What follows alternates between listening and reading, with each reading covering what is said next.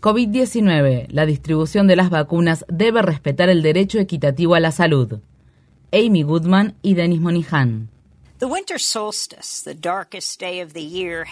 El hemisferio norte acaba de atravesar el solsticio de invierno, el día más corto y oscuro del año, pero es probable que los días más oscuros de la pandemia de coronavirus aún estén por llegar. En Estados Unidos, la COVID-19 ha provocado la muerte de 320.000 personas y se han contagiado casi 18 millones de habitantes del país. Todos los días se baten récords en las cifras de muertes y hospitalizaciones. Si bien ya se ha aprobado en Estados Unidos el uso de dos vacunas, los envíos iniciales no alcanzan las dosis esperadas. Las comunidades afroestadounidenses, latinas e indígenas se han visto especialmente afectadas por la pandemia. Además de sufrir el racismo sistémico y la falta de acceso a una atención médica adecuada, se ven expuestas con demasiada frecuencia a fuentes contaminadoras que aumentan los riesgos que plantea la COVID-19. Pocos días después de recibir su primera dosis de la vacuna de Pfizer, el doctor Tyson Bell, especialista en cuidados intensivos y enfermedades infecciosas de la Universidad de Virginia en Charlottesville, dijo en una entrevista con Democracy Now!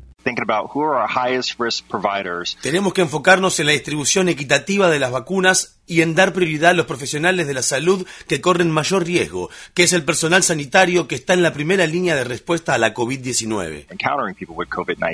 En una entrevista con la revista New Yorker Magazine, el doctor Bell, que es afroestadounidense, explicó cómo se debatió entre sus deberes como médico y como ciudadano durante las manifestaciones que estallaron tras la muerte de George Floyd a manos de la policía de la ciudad de Minneapolis en mayo de este año dos factores en competencia. El racismo y la COVID-19 están matando a las personas de mi comunidad. Siento mucha impotencia por el hecho de no poder luchar contra estos dos factores a la vez. El doctor Bell contó a Democracy Now! un detalle inquietante acerca de la distribución de la vacuna de Pfizer BioNTech.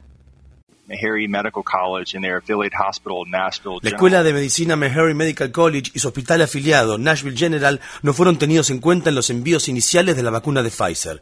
La Escuela de Medicina Meharry es la mayor institución privada de Estados Unidos, tradicionalmente dedicada a la enseñanza de las ciencias de la salud a estudiantes negros.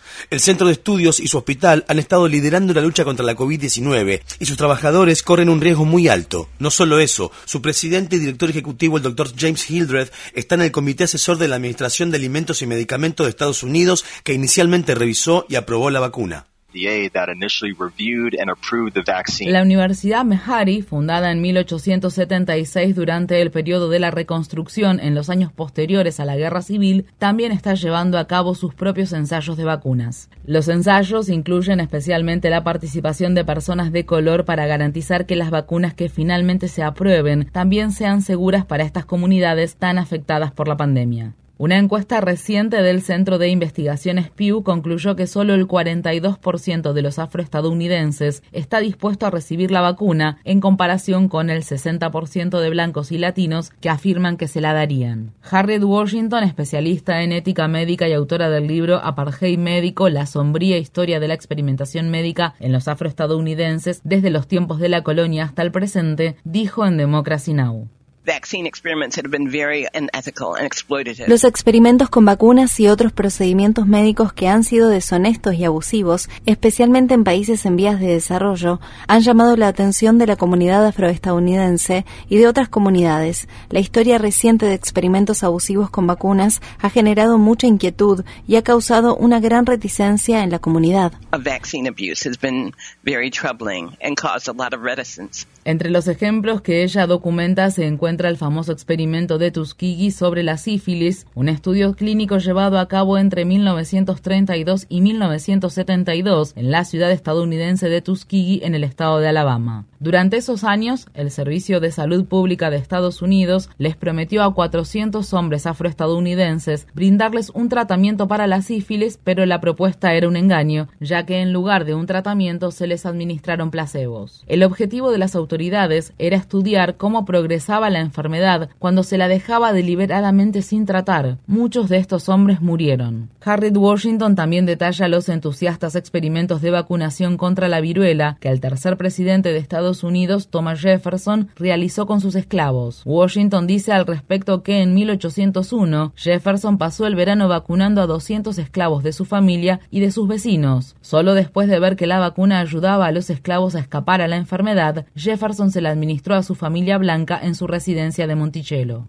El doctor Tyson Bell se mudó a la ciudad de Charlottesville justo antes de la marcha Unite the Right, organizada por supremacistas blancos en 2017, cuyo objetivo era manifestarse contra la propuesta de remoción de una estatua del general confederado Robert E. Lee. Una contramanifestante antifascista, Heather Heyer, murió luego de ser atropellada por un defensor de la supremacía blanca que embistió su auto contra los manifestantes antifascistas, mientras que decenas de manifestantes resultaron heridos. Esta semana, mientras el doctor Bell recibía su primera dosis de la vacuna contra el coronavirus, la Mancomunidad de Virginia reemplazó la estatua de Robert E. Lee en el Salón de las Estatuas del Capitolio por una estatua de una mujer negra, Barbara Jones. En 1951, la joven de 16 años de edad Barbara Jones y otros estudiantes de secundaria afroestadounidenses organizaron una huelga en el condado rural de Prince Edward, estado de Virginia, en protesta por las condiciones desiguales de las instalaciones escolares de los estudiantes negros en comparación con la de los estudiantes blancos. Su caso fue tomado por la Asociación Nacional para el Progreso de las Personas de Color y luego combinado con otros en la histórica decisión de la Corte Suprema en el caso Brown contra la Junta de Educación que puso fin a la segregación racial en las escuelas públicas de Estados Unidos. Al referirse al fundador de la Universidad de Virginia, el presidente Thomas Jefferson, el doctor Bell dijo en Democracy Now! No se me escapa que trabajo en una institución que fue fundada por un miembro de la sociedad que era muy estimado, pero que pensaba que las personas como yo no eran dignas de recibir educación. Tenemos que eliminar los símbolos que honran legados que no están de acuerdo con la verdadera naturaleza de la democracia estadounidense, pero también tenemos que asegurarnos de pasar a la acción y de que nuestras acciones hablen por nuestras palabras. Eso significa centrarnos en la distribución equitativa de las vacunas y tener en cuenta las comunidades negras y mestizas desde el principio.